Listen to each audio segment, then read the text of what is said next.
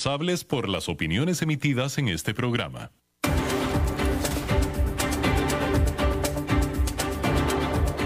Inicia a las 5 con Alberto Padilla. Un programa diseñado con el objetivo de llevarte diariamente un tema de actualidad, acompañado siempre de reconocidos editorialistas, de lunes a viernes a las 5 de la tarde por CRC 89.1 Radio. A las 5 con Alberto Padilla. Hola, ¿qué tal? Saludos, bienvenidos a esta emisión de A las 5 con su servidor Alberto Padilla. Muchísimas gracias por estar con nosotros. Le envío cálidos saludos desde las instalaciones y la señal de 89 de CRC 89.1 FM en San José, Costa Rica, desde donde estamos transmitiendo hasta exactamente el punto donde usted se encuentra. Y tampoco, tampoco importa el espacio, porque no importa la hora que nos escuche, ahí estamos puesto que estamos en los formatos de Facebook Live, en la página de este programa, a las 5 con Alberto Padilla, así como también en podcast en las principales plataformas, Spotify, Apple Podcast, Google Podcast, etcétera, etcétera. Aquí en Costa Rica, esta emisión que sale en vivo a esta hora, que es las 5 de la tarde, se repite esta misma noche y todas las noches a las, a las 10 de la noche en CRC 89.1 FM tratando de controlar los incontrolables en esta ocasión, el señor David Guerrero, el maestro limpio, y aquí la productora general, la jefa, es la señora Lisbeth Ulet.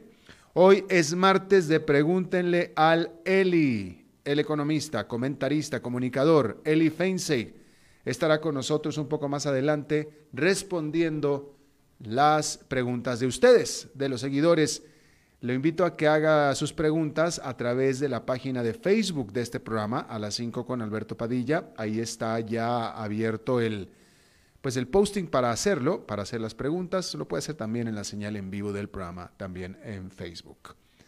Bien, eso será en un rato más. Por lo pronto, déjeme hablarle pues sobre las preocupaciones que tiene Wall Street, porque las tiene, ¿eh? porque a pesar de la volatilidad que ha presentado el mercado bursátil durante las últimas semanas, los bancos y casas de corretaje de Wall Street no han cambiado sus objetivos de niveles para los principales indicadores para fin de año, por lo que siguen recomendando a sus clientes que sigan fijos en sus estrategias sin hacer cambios todavía. Sin embargo, esto no significa que no tengan sus preocupaciones. Tanto Citigroup como JP Morgan Chase dos de los principales grandes nombres de Nueva York, pusieron sobre el escritorio de sus clientes los nubarrones oscuros que ellos ven en el horizonte, detallando que algunos de ellos tendrán que disiparse para que los precios accionarios puedan subir con más impulso. El fondo del asunto es que al mercado no le gusta la incertidumbre y solo entra a las inversiones conocidas como más riesgosas, es decir, las acciones, si existe en el ambiente un razonable sentimiento de certidumbre.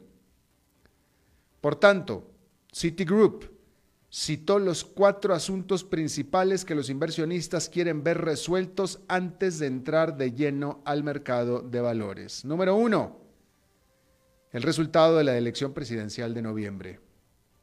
Número dos, si habrá otro paquete de estímulo económico, cuándo y de qué tamaño.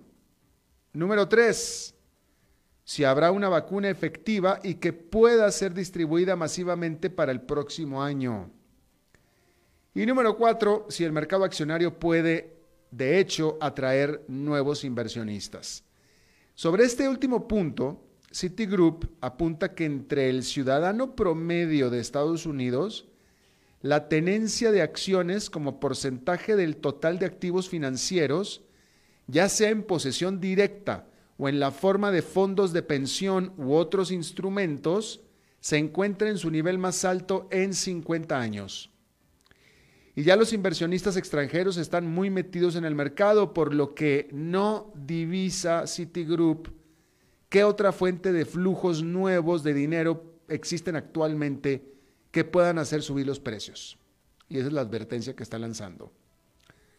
Por su parte, JP Morgan recalcó a sus clientes que el tamaño de las cinco grandes tecnológicas es tan grande en relación al resto del mercado que cualquier debilidad que cualquiera de ellas llegue a presentar significa un gran riesgo para todo el mercado en general. Por ejemplo, las acciones de Apple han caído 14% desde que tocó su máximo histórico a principios de este mes.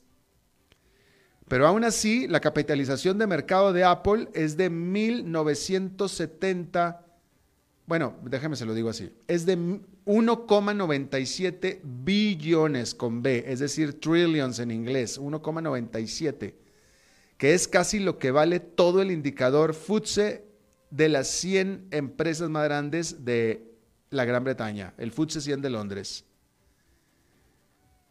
Los nubarrones que JP Morgan ve en el horizonte son la elección presidencial, el debate fiscal en el Congreso, y fuera de Estados Unidos ve con preocupación las negociaciones del Brexit, que van de mal en peor, la pandemia en Europa, donde hay aumento de casos en varios países como Francia y España, así como las relaciones entre la OPEP y sus aliados.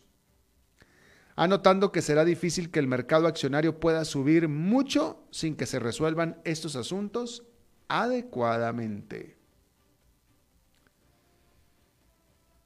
Bueno, China, la zona cero de la pandemia, fue también la primera gran economía en decretar encierros, así como la que pudo establecerlos más estrictamente por razones obvias.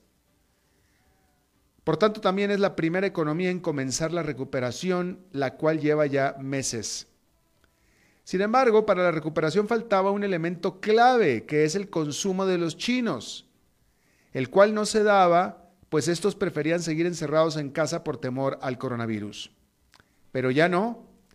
Estos están comenzando a gastar más, haciendo incluso que las ventas de agosto fueran un 0,5% superiores a las que se registraron en agosto del año pasado. Y aunque la ganancia no es mucha, este avance no es mucho, se trata de la primera vez que estas ventas suben en todo el 2020. Las autoridades económicas chinas afirmaron que el mercado laboral se ha estabilizado y las restricciones a los viajes se han aflojado y por tanto el chino está más dispuesto a salir de casa a consumir. Pero China es la total excepción en todo el planeta. De hecho, se trata del único país del cual el Fondo Monetario Internacional estima presentará crecimiento económico durante este año. Y en este caso será un nada despreciable un punto porcentual completo. Eso es varios puntos porcentuales por arriba de los desplomes que presentará el resto de las chicas y grandes economías del mundo. Canadá, Francia, Alemania, Italia, Japón, Gran Bretaña, por supuesto los Estados Unidos, toda América Latina, el resto de Asia y África también. Con todo, China tiene aún grandes retos por resolver. Su nivel de desempleo, aunque es solo 5,6%, es el más alto de la historia documentada del país, y eso que no cuenta a la gente en las comunidades rurales, ni a un gran porcentaje de los trabajadores inmigrantes. Sin embargo, China cuenta con el optimismo de los inversionistas. Su indicador bursátil principal, el Shanghai Composite, ha ganado casi 24% desde su nivel mínimo que tocó en marzo y el martes el yuan alcanzó su nivel máximo en 16 meses ante el dólar. Bueno, pues decir que no todas las empresas están contentas con el teletrabajo. Fíjese esta nota. La más grande institución financiera de los Estados Unidos, que es JP Morgan Chase, está exigiéndole a sus jefes de ventas y operadores de mercado a que vuelvan a trabajar a sus oficinas luego de meses de trabajar desde casa. Una de las razones de la decisión es para facilitar o reactivar el entrenamiento de los nuevos empleados, el cual se hace muy difícil remotamente. Pero también el banco está cada vez más preocupado por la productividad de sus empleados remotos.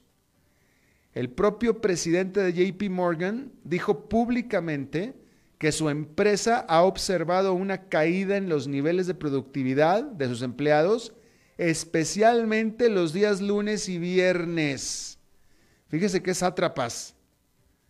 Pero el dilema existe entre los empleados, o mejor dicho, el dilema que existe entre los empleadores es si luego de seis meses de trabajar desde casa llaman a sus empleados de vuelta a la oficina o si dejan estas vacías ante lo incierto de la pandemia. Lo que es un hecho es que el sector financiero es el puntero en traer a sus empleados de vuelta a la oficina. Y déjeme le digo que en este esfuerzo que JP Morgan ha estado haciendo para traer a sus operadores y a sus jefes de ventas a la oficina, el día de hoy se anunció que los volvió a mandar a la casa. ¿Sabe por qué? Porque uno de ellos resultó con COVID-19.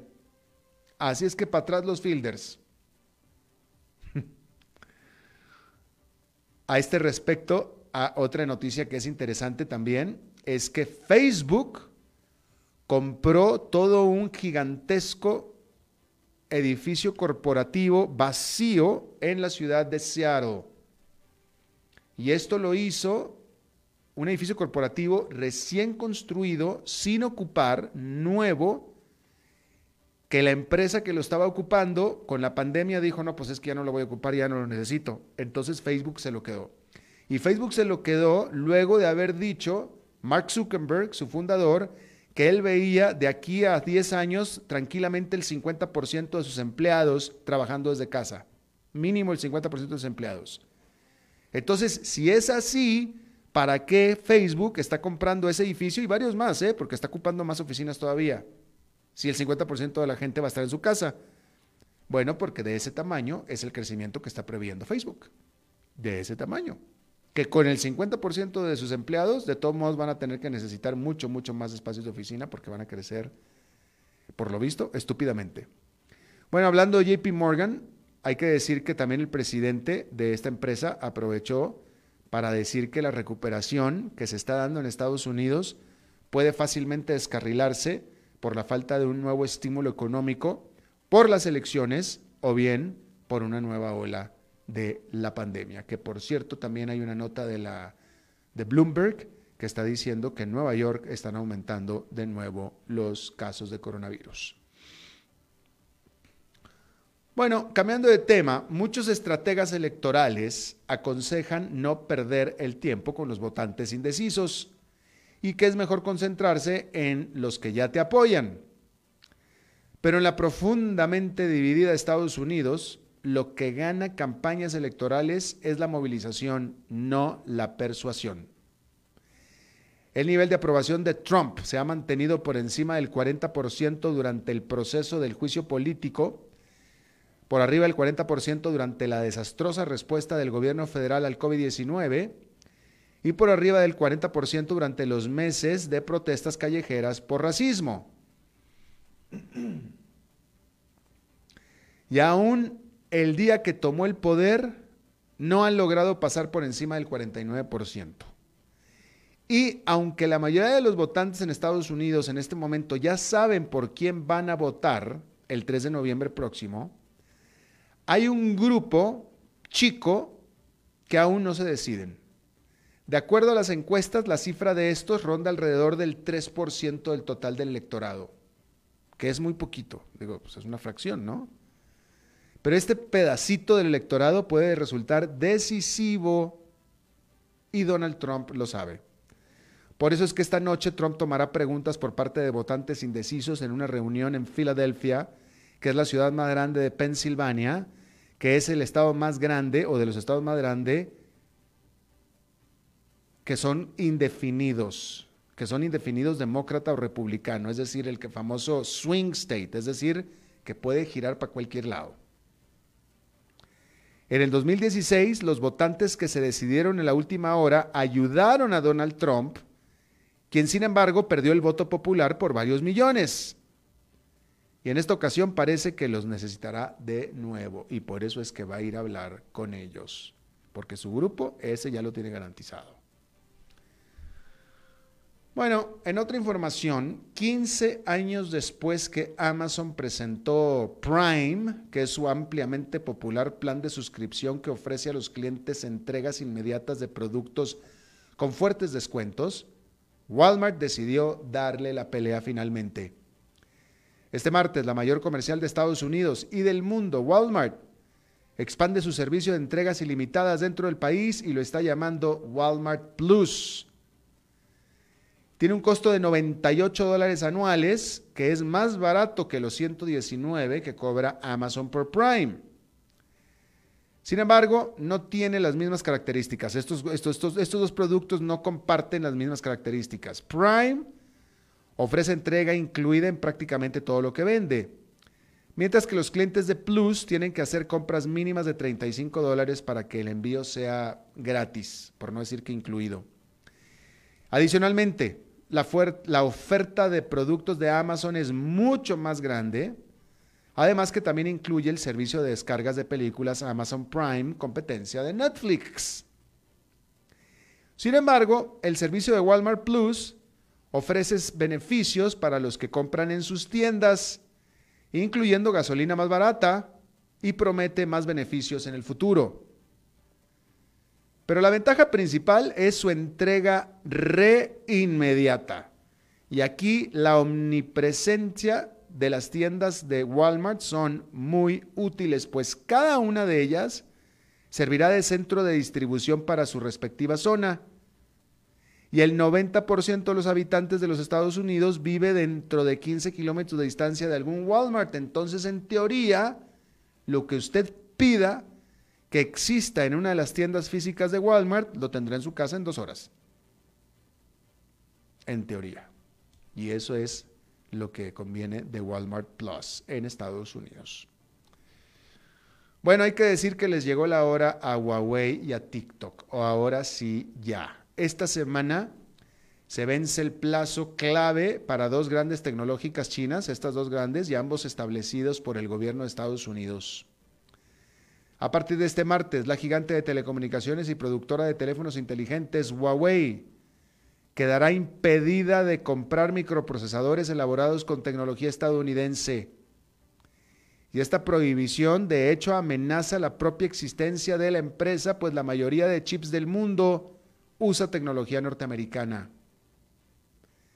La segunda fecha es el domingo y es para TikTok, que es la inmensamente popular aplicación china para intercambiar videos cortos. Donald Trump decretó que la propietaria de TikTok, que es la china ByteDance, tenga que vender la aplicación a un comprador estadounidense para esa fecha o bien suspenda operaciones en su país acusada de violaciones a la seguridad nacional. Y todo pareciera que lo que va a suceder es que vaya a tener que bajar las cortinas y apagar la luz TikTok. Y es que la resistencia del gobierno chino eliminó la potencial venta de TikTok a Microsoft. Y Oracle, una gigante de software empresarial que no tiene experiencia en operar aplicaciones para el consumidor y que fue nombrada como proveedor tecnológico de confianza por parte de ByteDance, Pareciera más bien un intento por evitar un bochorno a Trump que solucionar los presuntos problemas que representa TikTok. Al final, tal y como ha venido siendo la relación de Trump con lo que tiene que ver con la tecnología china, lo que impera es la incertidumbre. Así es que si nada cambia y todo sigue igual, en teoría el domingo es el último día de supervivencia o de sobrevivencia de TikTok en los Estados Unidos, si nada cambia. Bueno, hace 13, 13 años, hace 13 años, Google anunció sus planes para convertirse en carbono neutral. Hoy anunció que ya compensó todo el carbono que la empresa ha emitido en su historia. Pero ahora Google se comprometió a que para el 2030 el 100% de toda la energía que utilice será proveniente de fuentes renovables. Por su parte, Facebook dijo que hará lo propio, pero para finales de este año. Asimismo, Facebook dijo que para el 2030 también tendrá cero emisiones, pero no solo ella, también las tendrán que tener sus proveedores y sus usuarios. Ambas gigantes digitales se unen a Microsoft y a Apple, que más temprano este año establecieron sus propios objetivos de carbono neutralidad para el 2030. Por su parte, Amazon que por su naturaleza es intensivo en el uso de energía para entregar sus productos de energía fósil, de un plazo más largo, hasta el 2040, para alcanzar las cero emisiones. Bueno, usted es seguidor, seguidor, seguidor, usted es seguidor de J.K. Rowling. Bueno, pues si usted es seguidor, seguidor de J.K. Rowling, tal vez sabrá que ha sido señalada ya como transfóbica, es decir, que tiene fobia a los trans. Y ya de por sí venía siendo condenada por sus múltiples declaraciones transfóbicas. Ella, que es la autora de Harry Potter, levantó aún más revuelo por su más reciente novela de detectives de título True Blood, y en la cual usó como autor el seudónimo Robert Galbraith. Entonces, si usted ve el libro de True Blood de Robert Galbraith, es en realidad J.K. Rowling. El libro apenas salió a la venta este martes, pero una crítica del diario británico The Telegraph, un review, un review, una crítica del diario The Telegraph, revela una trama dentro de la historia principal en la que hay un asesino en serie que es transvesti. Y pues esto volvió a encender las airadas críticas de que Rowling está empujando sentimientos antitrans, antitransgénero, tanto en sus obras como en sus tweets. Los críticos señalan también que un libro anterior de la serie contiene a un personaje asesino que es transgénero. Pero aparte están los propios tweets personales de J.K. Rowling criticando a los transgéneros.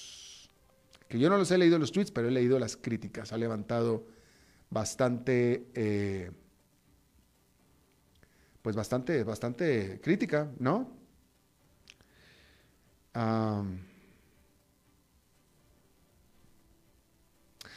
bueno, hay que decir que, eh, como usted sabe, en Estados Unidos, en la costa oeste, en los estados de California y Oregón, están habiendo eh, los incendios, incendios forestales históricos. O sea, ahí siempre hay incendios forestales, pero los de este año han sido históricos en su devastación.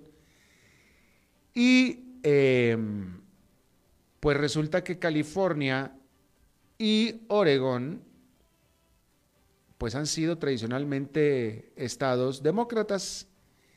Y Donald Trump, que no abre la boca si no es para decir algo político, y sobre todo tratándose de estados que son demócratas, pues ahora por fin ya dijo algo. Se había quedado callado de los incendios, no había dicho nada, pero siendo Trump no se pudo aguantar y obviamente no dijo nada bueno en estos incendios que han matado gente, por cierto, han matado, han muerto varias personas por estos incendios, ¿no?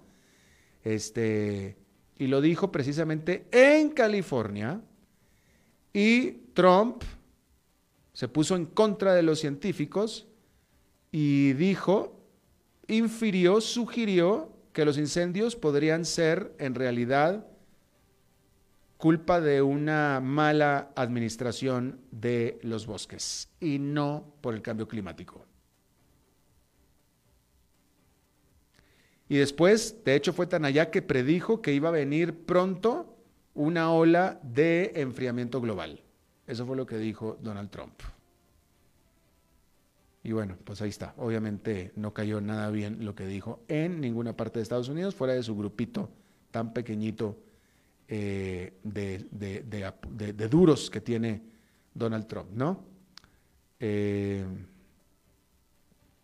bueno, y hablando de Donald Trump y de China otra vez, la Casa Blanca anunció restricciones a las importaciones a Estados Unidos de eh, productos importados de China que han sido sospechosos, los productos, de haber sido elaborados con mano de obra forzada en la región china de Xinjiang.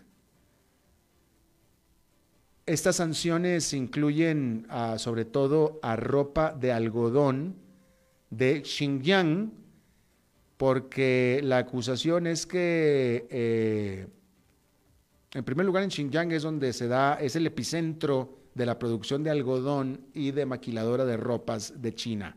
Cuando usted se compra una prenda que dice Made in China, lo más seguro es que haya sido hecha en Xinjiang. El problema es que a China se le acusa de abusos a los derechos humanos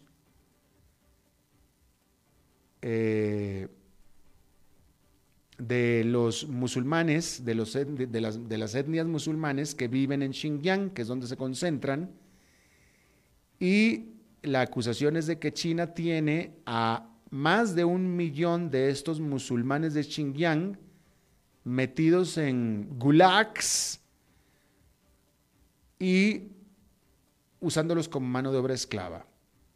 Pero por supuesto que China no los llama gulags, ellos lo que dicen que son, este, no, China no niega que los tiene metidos ahí, pero no los tiene metidos como esclavos, dicen ellos, ni son gulags ni nada de eso. Lo que dicen los chinos es que son centros de reeducación. Es decir, son, en el nombre lo infiere todo, son musulmanes a los cuales los están reeducando. ¿A qué? A que no sean musulmanes. Si eso no es en sí mismo derechos, es violación a los derechos humanos, entonces no sé qué es. Porque China, China niega que sean esclavos, pero no niega que efectivamente están tratando de reeducarlos. Punto. Eso es lo que dicen ellos, reeducarlos. Y ahí, en el puro, en el puro término, viene todo el castigo. Bien, vamos a hacer una pausa y regresamos con Eli Feinstein. A las 5 con Alberto Padilla, por CRC 89.1 Radio. Tinto, blanco, rosado, espumante, seco dulce. El vino es como los amigos, proviene de diferentes cepas y familias convertidas en bodegas de tradición. La Iride, una bodega personal establecida en Mendoza, Argentina, produce vino de exportación con la calidad de Mendoza expresada en taninos frescos, frutales, remembranzas de tabaco y chocolate. Una fiesta al paladar. La Iride, vinos argentinos de tradición. CRC 89.1 Oyentes informados. El agua es vida, salud y bienestar. Por eso, vos y los tuyos necesitan agua purificada, ozonizada y embotellada San Ángel. Hace que tu vida sea más larga y saludable con agua San Ángel. Disfrútala naturalmente y viví una experiencia con agua purificada San Ángel. Pureza que se siente. Búscanos en Facebook como Agua San Ángel. En tiempos de emergencias y de incertidumbre, es fundamental la información verificada y confiable. Evite los medios anónimos e irresponsables. Dígale no a las noticias falsas. Los medios de comunicación formalmente establecidos son el antídoto más eficaz contra la desinformación. Infórmese por la radio y la televisión a toda hora, con los rostros y las voces que usted conoce y confía fue un mensaje de la Asociación Internacional de Radiodifusión, AIR.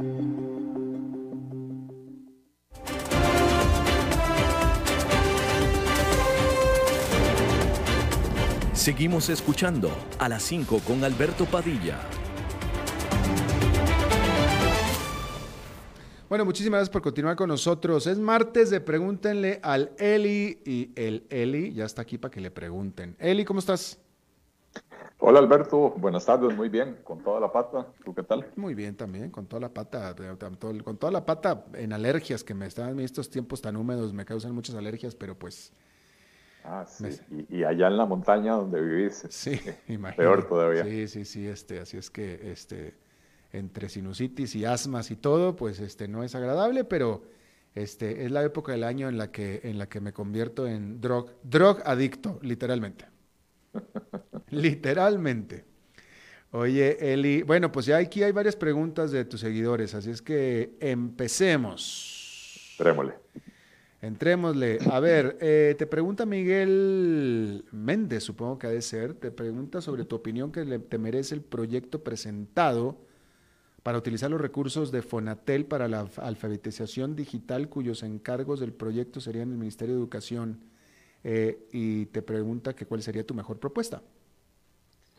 Bueno, me, parece el proyecto tal como está planteado una barbaridad. Eh, en primer lugar, eh, básicamente se le está entregando el dinero al MEP, que ha demostrado ser igual de incompetente que Fonatel a la hora de ejecutar este tipo de proyectos. Eh, el MEP, una, la institución que más dinero recibe del presupuesto de la República, eh, y además que, se involucra ahí a la Fundación Omar Dengo, de hecho es una fundación mal que bien privada, que, va a tener potestad de definir política de educación y no debería de ser así, ¿verdad? Eh, aquí hay un, juego de clientelismo. Eh, eh, esta fundación Omar Dengo ha hecho algunas cosas muy buenas. ahí en otras ocasiones ha sido señalada por precisamente no rendir cuentas o no, o no hacer mediciones del desempeño de sus propios proyectos, ¿verdad? Entonces, pues pareciera que, el proyecto no, no, está bien eh, eh, encaminado. Eh, y prácticamente se le está entregando este dinero al Ministerio de Educación y se, se, está liberando del escrutinio de las entidades, digamos, de, la Contraloría General de la República. O sea, es una carta blanca para que gasten como se les ocurra. y si bien yo entiendo la necesidad de que estos dineros que han estado varados en Fonatel durante mucho tiempo sin usarse para lo que deberían de usarse, eh, entiendo la urgencia de usarlos eh, para cerrar la brecha digital. No me parece que brincarse los mecanismos de control para evitar el mal uso de los fondos públicos sea la, forma correcta de, hacerlo, máxime con lo que ya hemos visto, por ejemplo, eh, con la caja, que con la justificación de la pandemia han contratado a, personas eh, sin experiencia en importación, ya no digamos importación de implementos médicos, sin experiencia en importación y les han dado contratos multimillonarios para la importación de equipo de protección personal, ¿verdad? Entonces, me parece que, eh, no podemos seguir usando la pandemia como excusa para brincarnos los, los mecanismos de control que al final de cuentas están para tratar de garantizar, no voy a decir para garantizar, para tratar de garantizar que los recursos que son de todos los costarricenses se utilicen de la mejor manera posible. Eh, ¿Diste tu mejor propuesta? Eh, no, eh, a ver, es, la, mejor propuesta sería simple y sencillamente poner a Fonatel a hacer lo que tiene que hacer. no conozco lo suficiente de la, de la de la organización interna de la SUTEL para entender por qué estos proyectos se han atrasado tantísimo. Eh, hubo cambios en los últimos meses en, SUTEL eh, y, creo que a SUTEL se le dotó eh, en la legislación de las herramientas que necesita para poder hacer esto. creo que había un problema ahí de, una dirigencia adormecida que no, no, no, no empujaba las cosas, ¿verdad? pero ciertamente no es politizando la, entrega de estos dineros que, vamos a salir adelante. Eh, Juan López te pregunta si acaso, eh, él, habla en varios, en varios eh, comentarios sobre el impuesto Tobin, y él pregunta si se viene el impuesto Tobin como parte de las negociaciones con el FMI. Bueno, no, no me extrañaría, empecemos por explicar qué es el impuesto Tobin o la, o la tasa Tobin. Eh, Tobin, James Tobin, es un economista gringo que hace varias décadas propuso que una buena forma de financiar al Estado sería ponerle un impuesto a todas las transacciones bancarias, ¿verdad? Entonces, em, eh, es un impuesto que es fácil de, relativamente fácil de cobrar. en todas las transacciones que hacemos eh, nos caparían una parte, ¿verdad? Y entonces el gobierno feliz porque es plata fácil, ¿verdad? Es un impuesto con, efectos nocivos para la economía, eh, en primer lugar porque impulsa a la gente a desbancarizarse, a quienes no están bancarizados les manda la señal mejor que desde afuera del sistema, porque es un impuesto que además puede utilizarse para eh, vigilar y controlar lo que están haciendo los ciudadanos, viendo a ver en qué, en qué tipo de transacciones están haciendo, etcétera, para, para, para caparles ese dinero. Voy a hacer una referencia, Alberto, que me vas a entender, eh, porque es una, una frase mexicana. Eh, el impuesto Tobin es como el chile campana. Pica cuando entra y repica cuando sale. ¿Qué quiere decir esto? Bueno, si usted, por ejemplo, es un asalariado, entonces cuando su patrono le va a depositar el salario mediante una transferencia electrónica, le van a capar el porcentaje de la tasa Tobin. Entonces a usted le va a ingresar ya su salario menos ese porcentaje, ¿verdad? Después sobre ese salario usted va a pagar impuesto de la renta y sobre las compras que usted haga, usted va a pagar IVA. Pero además, cuando usted haga compras con pagos por medios electrónicos, eh, eh, transferencias SIMPE, SIMPE móvil, etcétera, el pago del alquiler, el pago de la colegiatura, eh, todos los servicios públicos que uno paga en línea, le vuelven a cobrar la tasa Tobin. Esto es, todas las, todas las transacciones bancarias estarían grabadas con eso. me parece, me pregunta don Juan si yo lo veo factible. Eh, a, juzgar por, por lo que este gobierno ha dicho y, lo que pretende hacer, sí creo que, van a querer meternos algo así, porque como decía, es un impuesto relativamente fácil de, cobrar sin mucho esfuerzo. Em, eh, ahora que si me parece correcto, no, me parece que eh, lo que habría que hacer es todo lo que el gobierno no quiere hacer, ¿verdad? Que es recortar el gasto, reformar el Estado, eh, reducir, eliminar instituciones, vender activos valiosos, pero todo eso ya el gobierno dijo que no lo va a hacer. Te pregunta Oscar Cascante, eh, ¿cuál sería el impacto a corto plazo de un posible martillo en el mes de octubre? 22 días al menos. Eh, y, aquí te pregunto yo, ¿martillo se refiere a, a los encierros por la pandemia? Me imagino que, es, que se refiere al, cierre, al cierre de la economía eh, bajo la, estrategia de la danza y el martillo. Eso es lo que yo también estaba pensando. Y aquí déjame agregarte una cosa. Este, eh, desde mi punto de vista, eh, Eli, la pandemia está totalmente desbocada en Costa Rica. Los números, este, los números, o sea, ya sobrepasamos, estamos a punto de llegar eh, en, cifra de millón, en cifra de infecciones por millón de habitantes, estamos a punto de llegar a donde está España. Ya sobrepasamos a Italia. Este, y bueno, o sea, está, está desbocada. Eh, eh, y yo te pregunto, y junto con Cascante, ¿cuál sería el impacto a corto plazo? ¿Sería posible? ¿Aguanta esta economía otro encierro?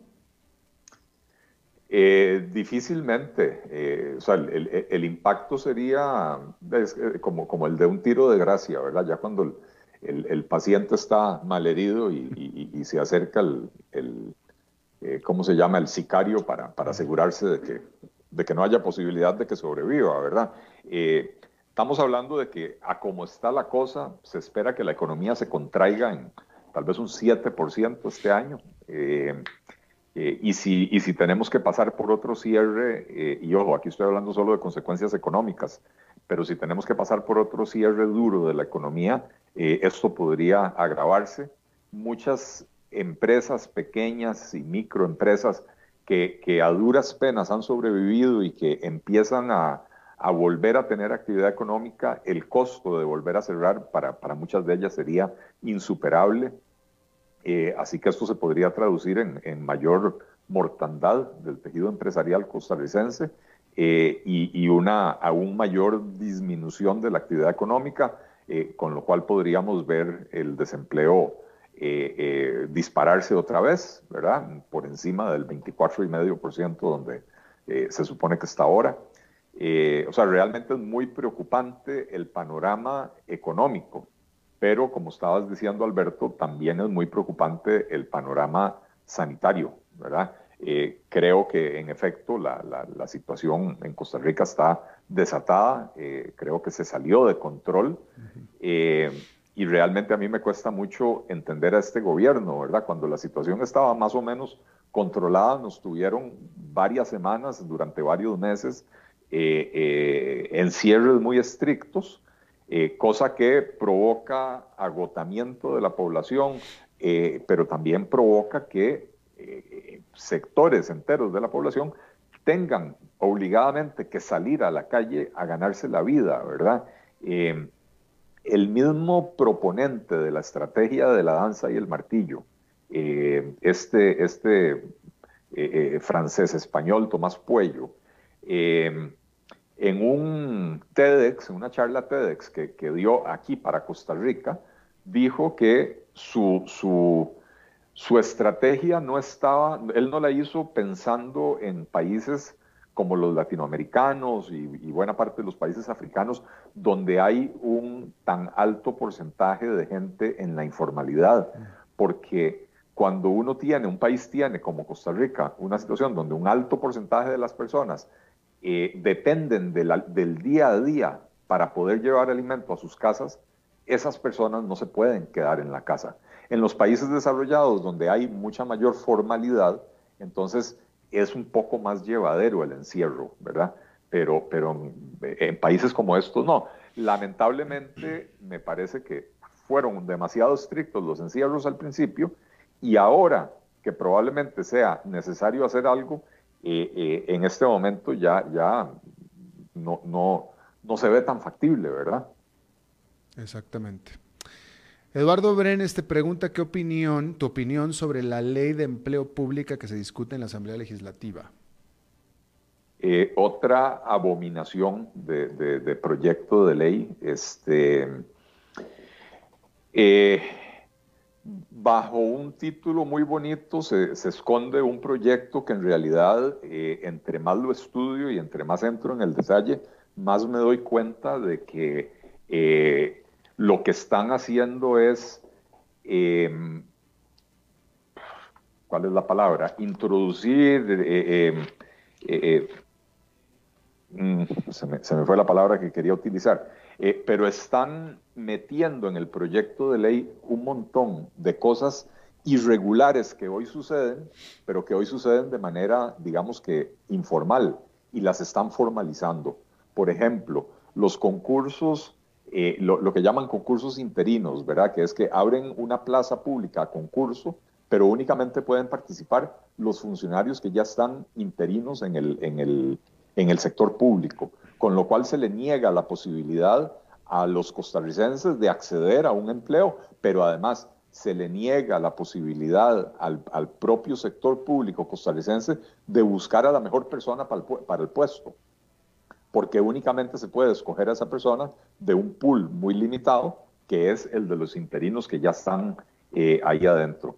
Eh, así como esto, hay, hay un montón de, cosas eh, terroríficas en ese proyecto de ley. Se, se crea todo un, casi diría que un capítulo de la ley hablando de incentivos no financieros, que, que no define cuáles son, pero que en teoría son, o sea, son no financieros porque no implican una erogación de dinero como si eran con los pluses salariales, ¿verdad? Pero entonces ahora lo que, lo que podría, eh, eh, o sea, ¿qué, son incentivos no financieros? Eh, horarios más cortos, entonces le sigo pagando lo mismo, pero le reduzco el horario, vacaciones ampliadas, una serie de cuestiones que al final sí tienen un costo, ¿verdad? Este, porque claro que tiene un costo, si, si, las personas van a trabajar un horario más corto, pero se les sigue pagando el mismo salario, pues estamos pagando más por menos, ¿verdad? Eh, así por el estilo, hay un montón de cosas, es un proyecto de ley que realmente, eh, a como está redactado, no merece ser aprobado. de hecho, estoy trabajando junto con algunos expertos en el tema, es un tema bastante complejo. Eh, y en los próximos días, espero, próximos días o semanas, espero poder salir con una, eh, eh, una propuesta alternativa, porque esto mm. realmente es nefasto. Mm, interesante. Mario Guardia te pregunta qué escenario se podría ver si la Asamblea Legislativa no aprueba más impuestos según la propuesta del gobierno para el Fondo Monetario Internacional y en ese caso, ¿qué haría el gobierno? Eh, bueno, ¿qué haría el gobierno? No sé, porque este es un gobierno tan extraño que, probablemente van y se encierran ahí en Zapote y se sientan a llorar y no hacen nada más. Em, pues yo, creo que, de la Asamblea Legislativa tendrían que salir propuestas eh, alternativas. Yo no entiendo esta mentalidad de esta Asamblea Legislativa de sentarse a esperar a que el gobierno haga las propuestas. Los diputados tienen autonomía para, para hacer propuestas. Eh, y entonces de los diputados deberían de salir las propuestas de reforma del Estado, de fusión de entidades duplicadas, de cierre de programas eh, eh, que ya no cumplen ningún cometido, las, perdón, las propuestas de, ¿cómo se llama?, de, venta de activos para poder conseguir el, el, dinero necesario para reducir la deuda. o sea, los diputados, si el gobierno no lo hace, los diputados deberían de presentar las propuestas alternativas a la subida de impuestos, ¿verdad? Porque sería muy irresponsable simplemente decir, no vamos a subir los impuestos, pero tampoco vamos a hacer nada más. Sí tenemos que hacer un ajuste estructural importante, sí tenemos que hacer un ajuste fiscal muy importante, pero el ajuste fiscal se tiene que hacer recortando el gasto público, no aumentando los impuestos. Eh, Leo Montero, esta pregunta me parece interesante eh, porque me suena un poco a lo que hizo Colombia con Ecopetrol. Eh, ¿Cómo ves vender los activos del Estado por medio de emitir acciones de forma que se le dé una acción a cada uno de los ticos mayores de 18 años y luego se abra la compraventa? en, en, otros tiempos le diría que, esto podría ser muy atractivo porque podría en alguna medida activar eh, un mercado accionario que en Costa Rica prácticamente no existe, ¿verdad? Es, eh, son muy pocas las empresas que cotizan eh, públicamente en, la bolsa de valores. En este momento, si usted reparte acciones a los ciudadanos, ¿qué ganó el Estado con eso?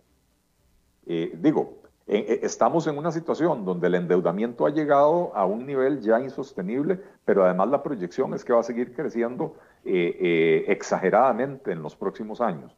y si lo que hacemos es repartirle acciones a los ciudadanos para que los ciudadanos los vendamos, y entonces, ¿qué recaudó el gobierno con eso? Absolutamente nada, ¿verdad? Este... Bueno, ah, bueno, si las regala, sí, claro. No, porque lo que, lo que Colombia hizo con Ecopetrol fue vender las acciones, se las vendió al público, a los colombianos. Bueno, si, si se ponen a la venta, para empezar, no hay forma de, limitar que sea para los ticos o no para los ticos, porque se ponen en el mercado y, están a la venta.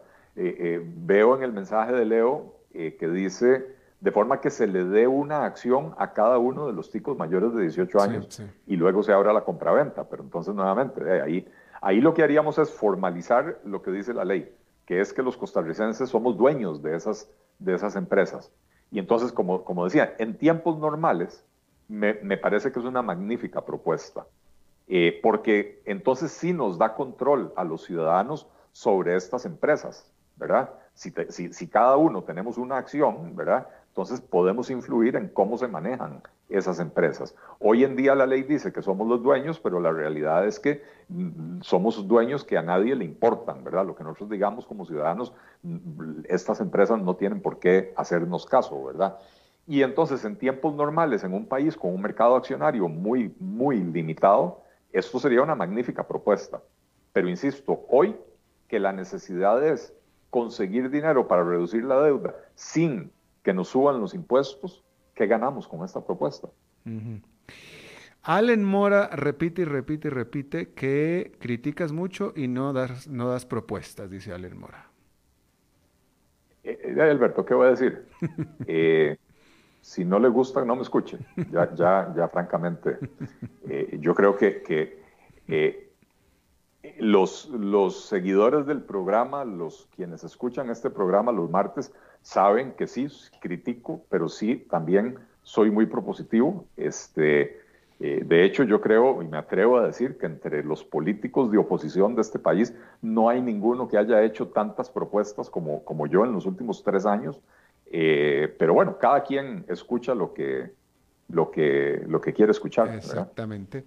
Marco Alfaro te habla, eh, y espero que sepas tú de lo que habla, yo no, pero te la voy a aventar. Dice que si tú crees que este gobierno pueda revivir o sacar del baúl, dice él, Marco Alfaro, el proyecto Cerrar de Otón Solís. Eh, ok, empecemos por explicar. El proyecto Cerrar es un, es un, proyecto de ley que Otón Solís había presentado eh, hace unos seis años o más. Bueno, francamente ya no recuerdo un, proyecto que le había presentado para fusionar, resulta que en el sector social del, del, aparato estatal existen 23 instituciones que administran más de 40 programas, programas sociales, programas antipobreza, ¿verdad? Entonces, el proyecto Cerrar de Otón Solís lo que proponía era fusionar todas esas entidades en un solo ministerio, eh, él lo llama Ministerio de Asistencia Social, eh, y fusionarlo todo en un solo ministerio para ahorrar recursos administrativos, centralizar, porque también hay mucha duplicidad, hay, hay, hay, hay beneficiarios que reciben varios beneficios, digamos, varios beneficios de varios programas diferentes cuando a veces no es necesario si ya está recibiendo uno que reciba al otro. Entonces, eh, es un buen proyecto de ley. Eh, yo lo he, he hablado de él en, varios de mis artículos, intervenciones, entrevistas, etcétera. He, dicho que debería de promoverse ese proyecto de ley. Pero la pregunta de Marcos es que si yo creo que el gobierno saque el baúl del baúl el proyecto de Otón Solís, la respuesta es un rotundo no. A este gobierno no le interesa para nada. De hecho, los proyectos cuando se presentan en la Asamblea Legislativa, si transcurre un cierto tiempo sin que tengan actividad, entonces pasan al archivo. ¿Y, qué quiere decir pasan al archivo? Que, que ya murieron, ¿verdad? Ya, ya, quedó como un proyecto presentado, pero que no tuvo ningún avance y, desaparece, digamos, de la corriente. Eh, antes de pasar al archivo, los diputados tienen la posibilidad de presentar una moción para que el proyecto, para darle un plazo más, para darle un nuevo plazo al proyecto para volver a considerarlo. Cuando se presentó esa moción, hace el año pasado, si no me equivoco, los diputados del PAC pusieron los votos necesarios para enterrar la moción con lo cual se enterró el proyecto de Otón Solís. Tengo entendido que el diputado eh, Eric eh, Rodríguez, eh, tengo entendido que él lo volvió a presentar con otro nombre, pero no ha tenido ningún avance, no ha tenido ningún movimiento. No, a este gobierno no le interesa porque a este gobierno no le interesa recortar el gasto y no le interesa la reforma del Estado, aunque la propuesta que es buena proviene del fundador del partido de este gobierno. Por último, Gregory Valverde, ¿crees que los activos mencionados para la venta como Fanal y VIXA tengan algún impacto importante en la propuesta del FMI? Eh, tienen el mismo impacto que eh, tomarse una aspirina al día cuando usted tiene cáncer, un tumor en el cerebro. Eh, no le hacen ni cosquillas, ¿verdad?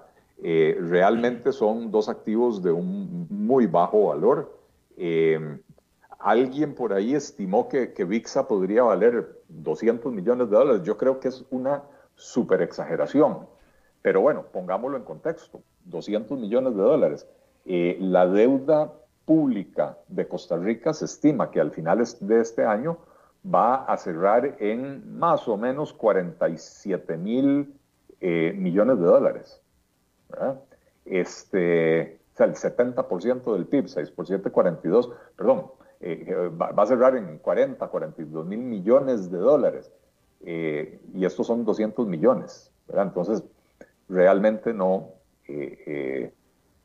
como parte de un paquete más grande, donde uno dijera, ok, vamos a vender el INS, vamos a vender el, el, el BCR, vamos a vender otros activos y vamos a vender Fanal y VIXA, entonces tendría sentido. Esas dos por sí solas mm, prácticamente no, no, hacen, no hacen mayor impacto. Mm, mm. Eli, se te acabó el saldo. Voy a tener que empezar a ponerle un poquito más de saldo al teléfono. Sí, definitivamente, para que dure, porque no, esto se acaba muy pronto. Este, así es. que despídete de tu, de tu, de tu gente. Eh, nuevamente, muchas gracias a todos. Este, por la participación, por las preguntas, magníficas preguntas, variaditas hoy, ¿verdad? Hubo bastantes temas. Este, y listo, muchas gracias Alberto por tenerme eh, todos los martes. Hoy, hoy, hoy. Eh, y saludos a todos, incluso a don Allen Mora, que le encanta escucharme. Estoy seguro que no puede vivir sin mí, eh, aunque sea solo para criticarme, y se lo agradezco también. Exacto, totalmente. Hoy sí hubo de, chile, de frijoles y de, y de carne, hubo de todo. Así es. Gracias, Eli. A ti, Alberto. Buenas noches. Saludos a todos. Feliz día de la independencia para todos. Feliz día para todos. Bueno, y eso es todo lo que tenemos entonces por esta emisión de A las 5 con servidor Alberto Padilla. Muchísimas gracias por habernos acompañado. Gracias por sus preguntas. Gracias por participar. espero que termine su día en buena nota, en buen tono. Y nosotros nos reencontramos en 23 horas. Que la pase muy bien.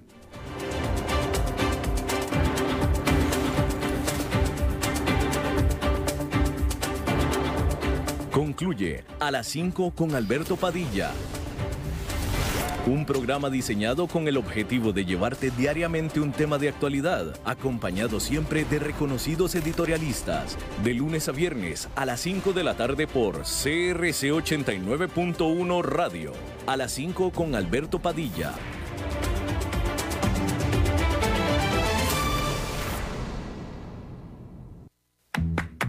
¿Usted qué haría con un millón de colones? Active al menos dos fracciones de chances o lotería hasta el viernes 25 de septiembre a las 4 de la tarde en el app JPS a su alcance. El sábado 26 de septiembre se sortearán 175 premios de un millón de colones. Junta de Protección Social, 175 años de hacer el bien.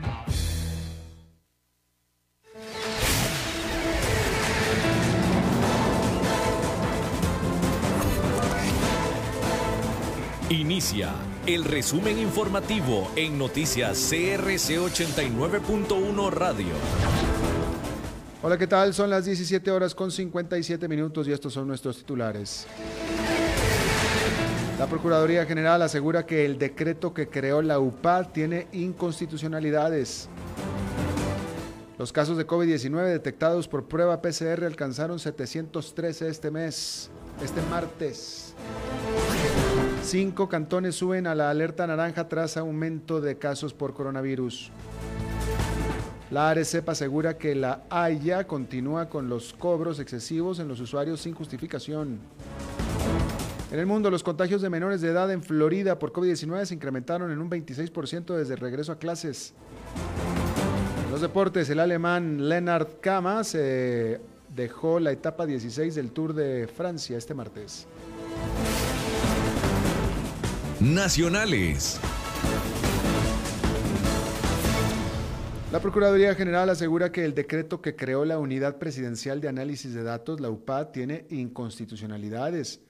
Así lo expresó el ente procurador en un oficio remitido a la Sala Constitucional, tribunal que estudia un recurso contra el decreto generado, por la, generado, de la,